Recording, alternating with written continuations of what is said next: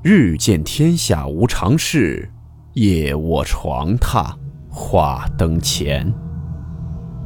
欢迎来到木鱼鬼话。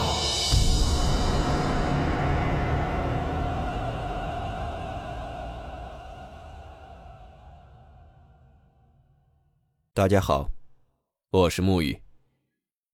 今天的故事来自听友晚睡也能早起分享。故事名称：二零二房间外的小黄车。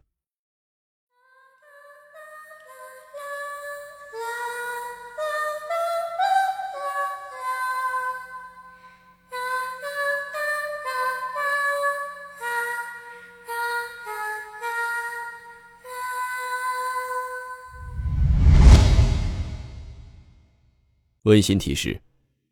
本故事含有未经证实的内容和边缘化知识，部分内容超出普遍认知。如感到太过冲击自己的主观认知，请大家当做故事，理性收听。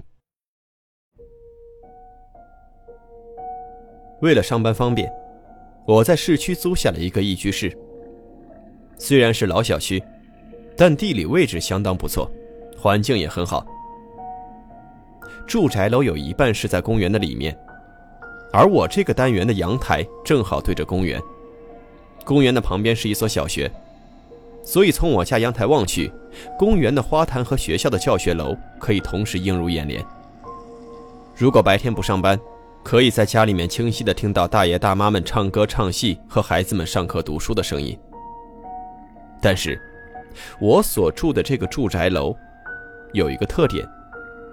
准确说，应该是个缺点，因为楼房夹在教学楼和隔壁高层住宅楼的中间，公园里又有大树做遮挡，我家呢又是二楼，所以房间一天到晚都很阴，几乎没有阳光能射进来，光线很差，白天也必须要开灯，透风性也不好，到了夏天屋子里面会很闷热。再说说我家的单元楼。我们小区所有单元楼都是一梯三户，楼道呢是一个 L 型，有两家是并排，一家在拐弯处。楼道的空间呢还是比较宽敞的，我家是二零一号，与二零二一起占据了 L 型的长边上，而二零三则独自在 L 型的短边上。听房东说，二零二房间一直空着没人住，二零三房住着一对夫妇和老人，带着两个孩子。为的是可以到这边来上学，因为挪车的关系，毕竟是老小区嘛，车位是很紧张的。跟他家人有过一定的交流，感觉那也是受过高等教育的，言语谈吐非常规矩得体。但是他们家的教育还是挺严格的，有时候妹妹犯错，妈妈会把她关在门外，任凭女孩哭泣，直到妈妈认为起到了批评教育的目的，才会给小女孩开门。怪事是这样的：一天晚上，大概呢是在八点多钟，我像往常一样去楼下倒垃圾，发现在二零二房间门口停着一辆小孩玩的黄色小三轮车，就是那种脚能够直接到地的那种小车。因为隔壁二零三新搬来的一家里有两个孩子，其中小一点的是个小女孩，正是骑这种车的年龄。我呢，自然就认为这肯定是二零三家的，也没在意，就去倒垃圾了。等回来时，那辆小车还在那里。我嘴里下意识的就念叨了一句：“我说这车别老放在楼道里呀。”就关上屋门看电视去了。就在此时，楼道里传来了大人训斥孩子和孩子的哭泣声。我心想，肯定又是孩子犯什么错了。又被出来罚站了。随着哭声，我还听见房门“啪”的一声，应该是把入户门关上了，留着小女孩一个人在楼道里哭泣。那哭声实在是太大了，但这是人家的家事，我也不太好多事。于是我就把门上的窗户关严，继续看着电视。晚上十一点多，我上床准备睡觉，此时已经没有了哭声。我又把房门中间的小窗户打开了一条缝，这样呢也希望能进来一些凉风。就在我迷迷糊糊的时候，我就听见这楼道里有脚步声。其实呢，这也没什么奇怪的，现在很多年轻人回家都很晚的，上楼也是匆匆忙忙，所以半夜有脚步声也是正常的。但今天的声音好像有点不一样，就是那种蹑手蹑脚，还夹杂着鞋底蹭地的声音，而且声音一直就在二楼。但我当时实在太困了，也没有往心里去。过了一会儿，应该是睡着了。我那天做了一个梦，梦里有个穿白色连衣裙的小女孩。就一直在二楼楼道里来回来去的骑那辆放在楼道里的黄色小三轮车，还发出车轱辘摩擦地面的响声。他玩的特别开心，隐约的还能听见笑声，就是小孩子特别开心的那种银铃般的笑声。他骑小车骑了一夜，我的梦也做了一夜。第二天吃完早点，我准备去上班，一开门。发现那辆黄色小车还在二零二房间门口放着。这时呢，我就特意注意了一下，不知怎么的，突然就和昨天的梦联系到一起。但是早上时间是很紧张的，不由得你深思，再多想会儿就迟到了。于是我就匆匆忙忙的去上班了。这一天的感觉也是迷迷瞪瞪的，不知道是不是因为昨晚没睡好，反正精神状态不是很好。脑子里呢，时不时就会想起昨天晚上做的梦，就有一种想赶紧下班去看看那辆车还在不在那里的冲动。等我晚上到了家，那辆车已经不在那里了。我不知为何心里居然一下放松了下来。我认为肯定是二零三家终于把车放回家里了。虽然我说过楼道还算宽敞，但一直放在外面一辆小车也会影响到居民的通行的。到了晚上，我去倒垃圾，那辆小车也没有在楼道里。这时呢，我也算是彻底踏实下来。唯一令我心里有些不安的是，今天二零三的小妹妹又被妈妈关在外面罚站了，我又听到了那哭声。于是今夜我又做了和昨天一样的梦，这次更加真实，楼道里的声控灯也会随着小女孩剧烈的活动一闪一灭。他开心的在楼道里往返的骑着小车，嘴里还说着话。他说：“妹妹，我愿意和你一起玩。妹妹，你别走，我想跟你一起玩。”第三天早上，我急忙打开房门，近乎是冲出去的速度。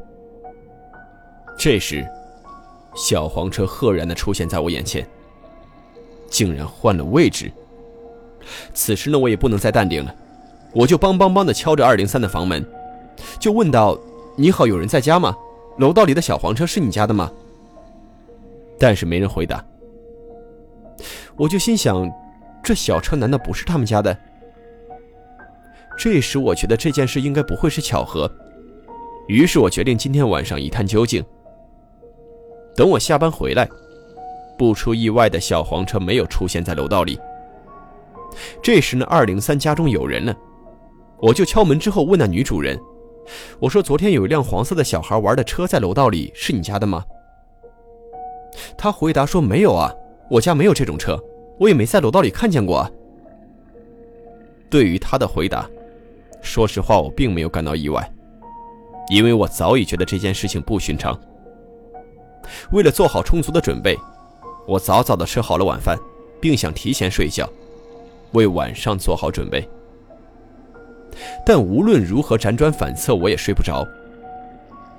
终于到了夜里十二点，我依然把窗户开了一个小缝，等待着骑车小女孩的出现。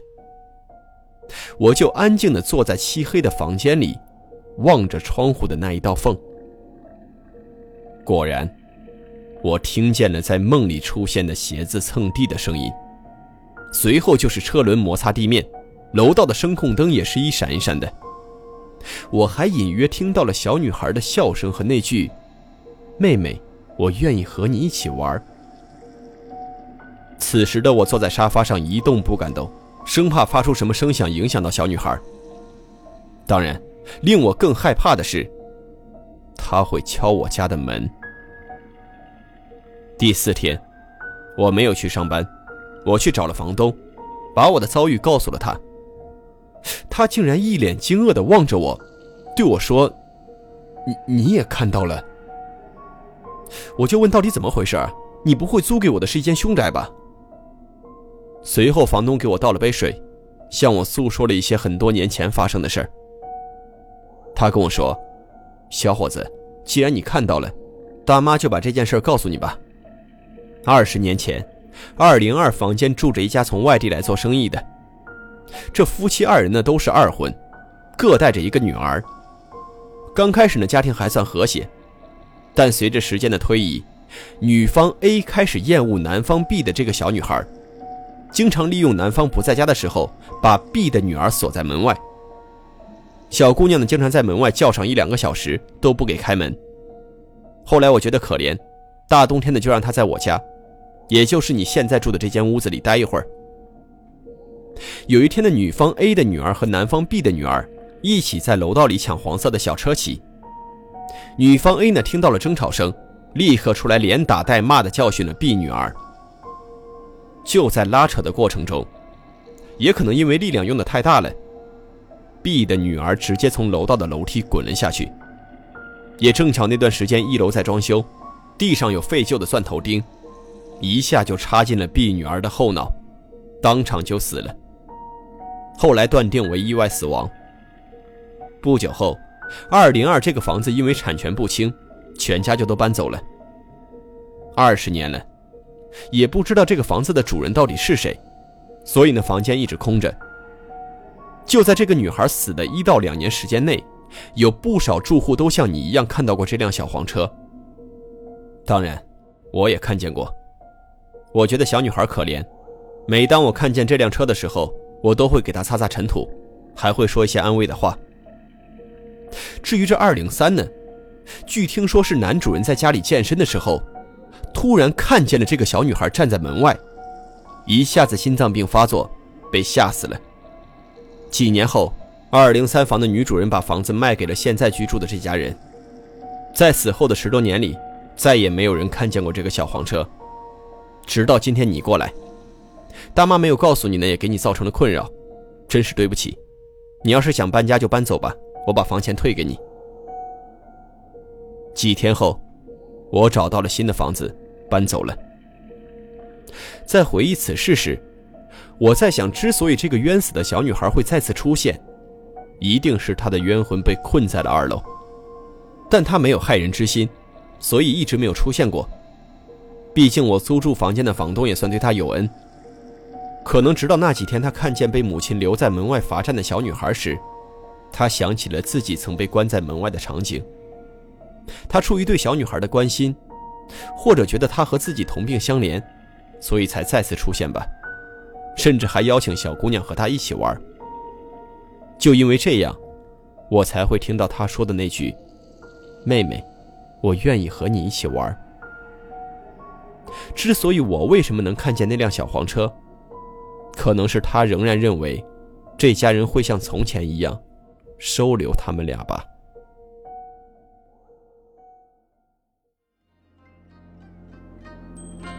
好了，我们今天的故事到此结束，祝你好梦，我们明晚见。